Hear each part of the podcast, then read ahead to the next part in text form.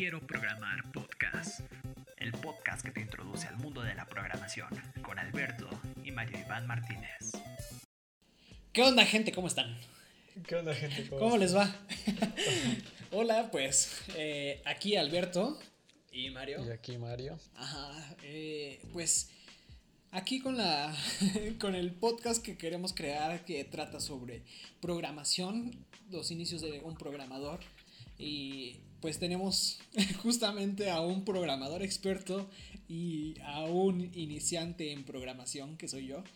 Eh, justamente te quería contar, hace, hace unos días comencé un curso de programación en, una web muy famosa. Acabo de iniciar el curso de programación básica y estoy muy emocionado, por eso quería comentarte más, más bien preguntarte, tengo un montón de dudas que quiero consultar contigo. Eh, ¿Cómo? Esto, yo creo que esto es demasiado común o demasiado cliché entre el mundo de los, de los programadores. Es algo que muchos te pueden preguntar, que es ¿cuánto tiempo me puedo tardar en programar? A ver, tú cuéntanos un poco desde tu experiencia como programador. Hmm, pues desde mi experiencia, pues podría decir que eso es muy variable porque, bueno, al menos a mí en la universidad, o sea, que fue cuando tuve como el primer contacto con la programación, me lo enseñaron de una manera muy, pues, robusta, con lenguajes muy anticuados. ¿Cómo cuál? C, por ejemplo, o sea, a mí me enseñaron en C. ¿Qué es C? C, el lenguaje de programación C. Ajá. Es el lenguaje con el que están hechos eh, los sistemas operativos, por ejemplo, Windows. Mm, es, es, muy difícil. Es muy, es muy robusto. Es un lenguaje que como ya se lleva utilizando desde hace un montón de tiempo, ya se ha quedado implementado como para sistemas complejos, para servidores, para sistemas operativos. Y me parece que es difícil, sí, porque hay muchas cosas que, que, utiliza que ya no utilizan lenguajes más, más nuevos como JavaScript, como Python. Eh, esto de los apuntadores, por ejemplo, eh, las direcciones de memoria, son cosas con las que trabajaba sé que, que, son muy complejas, pero eso mismo, o sea, el, tiempo de aprendizaje va a depender también de qué tanto quieras aprender y, o sea, hasta cuánto quieras llegar. Eh, por ejemplo, si yo quisiera trabajar como, como frontend, porque yo soy diseñador, entonces meterme a este mundo de, del JavaScript es, es, algo demasiado complicado, ¿no? ¿Como cuánto tiempo se, se necesita para insertarte al mundo laboral? Depende de cuántas horas le dediques, cuánto tiempo practiques al día, porque pues básicamente aprender programación es estar practicando y practicando y practicando porque es así como se aprende, o sea, si, como dices, puedes aprender los conceptos, el cómo funciona un if, o sea, los... El while, el, for, es las funciones. Ajá, o sea, todo eso lo aprendes y va a ser igual en casi en cualquier lenguaje de programación. Lo que te tienes tal vez que enfocar en aprender un poco más es la parte lógica. O sea, ya sabiendo todos esos conceptos, eh, lo que tú quieres llegar a hacer, como tratar de, de imaginarte cómo harías, cómo desarrollarías estos algoritmos.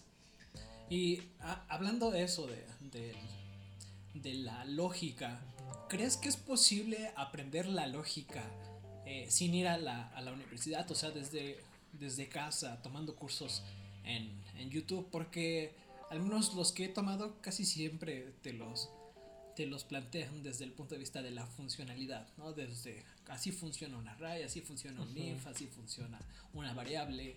O sea, es, al menos en el punto en el que estoy es muy funcional. ¿Crees que la parte de la, de la lógica se desarrolla o se puede desarrollar con cursos online o sin ir a la universidad?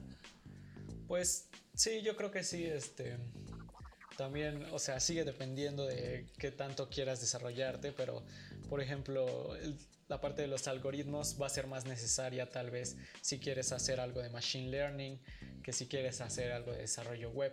Va a ser mucho más fácil implementar algo en desarrollo web porque utilizas menos cosas de lógica que por ejemplo para, para sistemas ya más complejos. Y por ejemplo, pues alguien, alguien que quiera dedicarse al machine learning o cosas como inteligencia artificial, Uf, pues ahí sí está. Lleva su tiempo. O sea, sí, sí necesitas aprender varios, varios algoritmos. Yo, por ejemplo, tuve una clase que era ah, análisis y diseño de algoritmos. Y, sí estaba, había algoritmos que eran bastante complejos y eran algoritmos según sencillos. Entonces, o sea, sí tienes que agarrarle muy, muy bien desde el principio. Si no, luego hay partes en las que te pierdes y así. Eh, igual al, cuando empiezas a estudiar inteligencia artificial hay, hay algoritmos que ya están hechos, que son con los que estudias, pero ya después tú tienes como que, que deslindarte de esos algoritmos para empezar a crear tú lo que necesites. Supongo que, pues es que ya lo dije como cuatro veces, pero dependiendo depende de hasta dónde quieras llegar con la programación, pues puedes hacer desde una página web hasta sistemas de aeronáutica ya más lejos, ¿no? pesados. Ajá. Eh, Sabes, mucho de, las personas que se meten aquí a, la programación lo hacen por la parte económica. Ah, sí, claro. Sí, ¿Tú cómo ves ese, ese punto de, meterte a, a, esta carrera o a, esta profesión de la programación por el dinero? Por el dinero. Ajá. Porque, pues, siendo honesto, sí sí, es, una carrera bien pagada.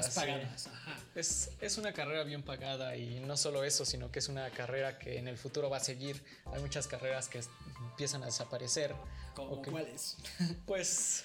¿Y pues son por causa de la programación? Sí, por ejemplo, en algunos años seguramente ya no haya taxistas. Fue como, como llegó Uber a tomar a personas random, a que llevaran a otras personas random a lugares random. No, y este... O sea, Walmart y Amazon ya están, ya están generando como tiendas en las que ya no hay cajeros, ¿no? Solamente tú pasas y... Ajá, exacto. Son, o sea, son trabajos que al final la tecnología pues sí le está quitando a la gente, pero la gente pues que no se, no se propuso aprender algo nuevo, algo más, tal vez más futurista. Y pues... Bueno, ahí estaría un poco en desacuerdo porque no es que las personas bueno, no hayan propuesto. Tal vez no, no, tuvieron la oportunidad no tuvieron el acceso, no tenían el conocimiento de que se podían hacer este tipo de cosas. Sí, o no tenían tal vez no tenían visualizado que en algún momento podían perder su trabajo. Claro. Es algo, es algo, o sea, el desarrollo tecnológico va creciendo de manera exponencial. Entonces, lo que hace 10 años ni siquiera existía, o, sea, hay, ha habido tantos trabajos que se han inventado gracias a la tecnología en los últimos años que, que hace 10 años ni siquiera te planteabas trabajar de, de algo así, no sé, por ejemplo, los community managers no existían hace varios años y ahorita es de lo que más se busca en las empresas.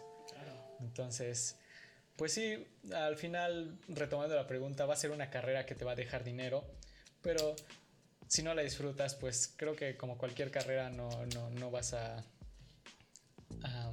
a, sentirte cómodo. Hay, hay un término japonés que se, que se llama el ikigai, que es como para encontrar tu razón de ser, tu, propósito.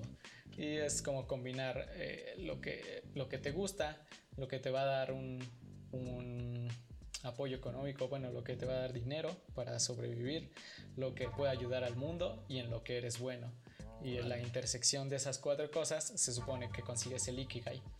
Es, creo que es en lo que se deberían de fijar más las personas, más que solo por el dinero o por algo en lo que seas bueno o, o algo en lo que quieras aportar al mundo. O sea, tienes que encontrar como el equilibrio entre todas esas cosas. Qué loco. Ah, sí, está, está muy padre eso. Y sabes, sabes, ahorita que estabas hablando me surgió la incógnita de, es que, ¿cómo vas a saber si lo disfrutas si nunca lo has experimentado? Al menos en otras carreras puedes tener indicios previos, ¿no? Si te gusta construir, a lo mejor te vas a hacer arquitectura, ¿no? Si te gusta hacer maquetitas, si te gusta hacer dibujos, no sé, artista, ¿no? Si te gusta cocinar, pues te vas para chef. ¿De qué manera puedes descubrir que tu vocación es la, la programación si nunca lo has experimentado? Pues yo creo que el perfil del programador varía mucho.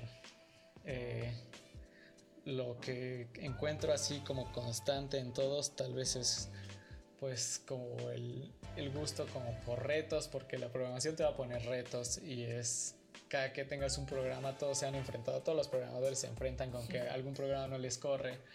Oh, este, que no les compila o que cualquier cosa, o sea, siempre están las excusas como, ah, pero ayer sí funcionaba, o es que mi compu sí sirve. O, sea, yo justamente hoy en la mañana empecé a hacer un programa que venía en la, en la plataforma online en la que estoy estudiando. Me tardé tres horas en resolver el problema. Sí. y o sea, la solución me vino así de que estaba en el baño.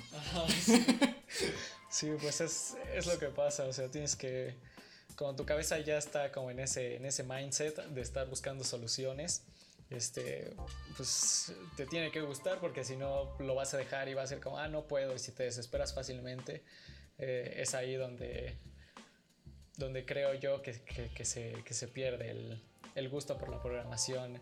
Si te gusta pues estar intentando, o sea, aprender y la, ¿cómo se le llama? Constancia y perseverancia. La perseverancia es lo que, lo que yo creo que se necesita principalmente para meterte en una carrera de programación. Y obviamente el, el ser autodidacta, porque los profesores te enseñan cosas básicas y pues prácticamente tú tienes que descubrir el resto. O sea, ellos te van guiando y tú, tú vas descubriendo por dónde ir. O sea, ellos estaban diciendo por dónde ir y tú vas, este, pues descubriendo cómo lo vas a hacer. ¿Consideras que has aprendido más fuera de la universidad que dentro de la universidad sobre programación o depende del, de la materia? Yo creo que depende de la materia. Hay materias en las que he aprendido mucho en la universidad y ha habido materias que en la universidad no, yo creo que en parte por algunos profesores no muy buenos que, que he tenido. Ajá, sí, termino aprendiendo más este, en línea, pero pues es lo bueno de ser una carrera tan moderna que bueno y malo a la vez, que, que muchas cosas ya las puedes encontrar en línea, pero hay muchas cosas que todavía no están bien documentadas. Incluso lenguajes nuevos, hace algunos años Google sacó su, su lenguaje de programación Go. Uno de mis amigos quiso probar, pero sí me dijo que no estaba nada documentado. Entonces es difícil encontrar como luego ciertas cosas. Al ser una carrera muy nueva, creo que sí necesitas también tener como esa habilidad de saber buscar, saber, saber investigar bien.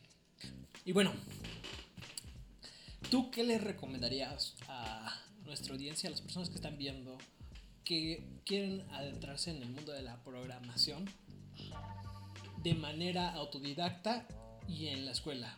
O sea, en los dos casos. En los dos casos. Ajá, en los dos casos. Porque hay muchos programadores que se quieren hacer a partir de cursos en línea y hay muchos programadores que, muchas personas que quieren iniciar como tal la carrera en una universidad.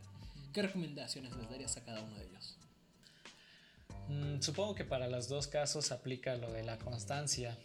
Es estar practicando, leyendo y codificando. Eh, muchas veces también al momento de que haces algún programa, es como 20% codificar y 80% arreglar tus errores mm, o probar, no sé. Entonces, pues sí, es estar practicando, constancia. Eh, en el caso de la universidad, pues supongo que también va a depender de los profesores que te den. Porque hay muchos profesores, por ejemplo a mí, como mencionaba, que me enseñaron con lenguajes muy antiguos que probablemente yo ya no vuelvo a usar. Y también he tomado el curso de Platzi, o al menos al principio lo he visto, y es, está un poco más moderno, o sea, ya, ya un poco más enfocado a lo que, como más próximo a lo que quieres hacer, o sea, más... Esto no es publicidad para Platzi. No. Platzi. No, no, no. no. sí, pero mm, sí creo que está un poco más moderno, incluso te puede ayudar más en, en ciertas áreas. Eh, también depende de dónde tomes el curso. No sé cómo estén los cursos en Coursera. Voy a mencionar diferentes. Team. Yo también he tomado algunos. De uno que otro curso en Team y eh, creo que es, bastante bueno. Sí, este. Pues sí, dependerá mucho del profesor y pues también de ti, ¿no? Supongo que, que gran parte depende de ti, de qué tanto te, te adentres en este mundo. Y pues no desesperarte. Supongo que sí es no sé, una de las cosas. Y empaparte de, de programación es como cuando aprendes inglés, supongo. cuando aprendes inglés estás aprendiendo otro idioma y tienes que escuchar las cosas en inglés, leer las cosas en inglés. Y cuando aprendes programación, pues estás aprendiendo un nuevo lenguaje. Tienes que aprenderte la sintaxis, tienes que aprenderte para qué se utiliza cada cosa y cuándo te conviene utilizar qué. Entonces, Pensar en Ajá. código también. ¿no? pensar en código, consumir, luego hasta los mismos este, memes te ayudan. o los, no sé, los, los videos eh, como de... la- en YouTube hay videos como de la vida de un programador o cosas así. Tal vez ya no como para aprender sobre la programación, sino como para motivarte o como para explorar que todo es lo que puedes trabajar siendo o aprendiendo programación. ¿Sabes qué estaría bueno? Pero para el próximo podcast, porque ahorita ya, ya nos estamos extendiendo un poco. Eh, ¿Qué te parece si, el- si en el próximo po- podcast damos recomendaciones sobre lugares en los cuales pueden aprender programación y lugares en los cuales pueden consumir contenido de programación? Ok. ¿no? Como videos Sí. de esos memes, videos, Ajá, sí. todo ese tipo de cosas, para que las personas se animen, ¿no? Básicamente es para que tengan más entusiasmo en él, para de adentrarse en el mundo de la programación. Sí, sí, así es. Este, ¿Te late? sí, suena bien. ¿Quedamos? Suena bien. Ok, bueno. Pues amigos, creo que vamos a cerrar el podcast aquí. Eh, espero que les haya gustado. Eh, yo soy Alberto Y yo soy Mario. y quiero aprender a programar. Hasta luego. Bye. Chau.